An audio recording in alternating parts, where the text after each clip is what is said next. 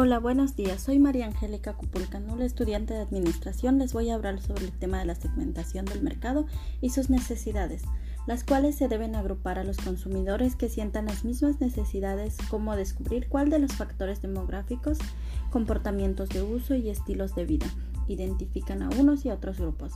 Entre ellas está la estrategia de segmentación que tiene como ejemplo el Nescafé, ya que se usa cuando las diferencias entre las necesidades de los clientes sean pequeñas o no existen diferencias significativas entre los factores demográficos de identificación.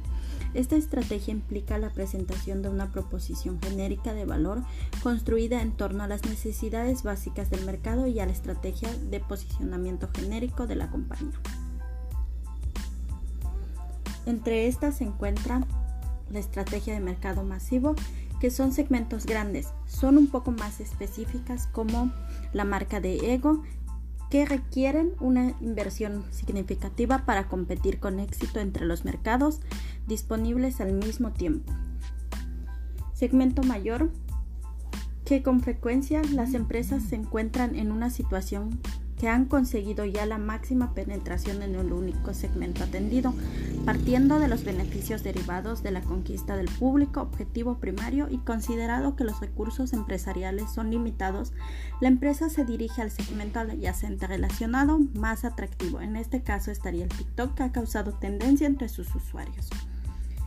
Entre ellos también se encuentra el segmento adyacente, una estrategia de multi-segmento que se aplica cuando una empresa se dirige a más de un segmento, como el caso del shampoo. Esta, esta compañía establece una campaña de publicidad para cada producto y los clientes ni siquiera saben que los productos en diferentes sectores han hechos por la misma compañía, como Ford. Multisegmento si bien el mercado puede proporcionar oportunidades de distintos segmentos, aquella empresa que disponga de pocos recursos puede optar por competir en el segmento de mayor tamaño. Con frecuencia, este segmento es ignorado por las grandes compañías que utilizan las estrategias de mercado masivo o la del segmento de mayor tamaño. Entre ellas también se encuentra el segmento de menor tamaño. Este es un grupo de que tiene como métodos más eficaces para una empresa más pequeña.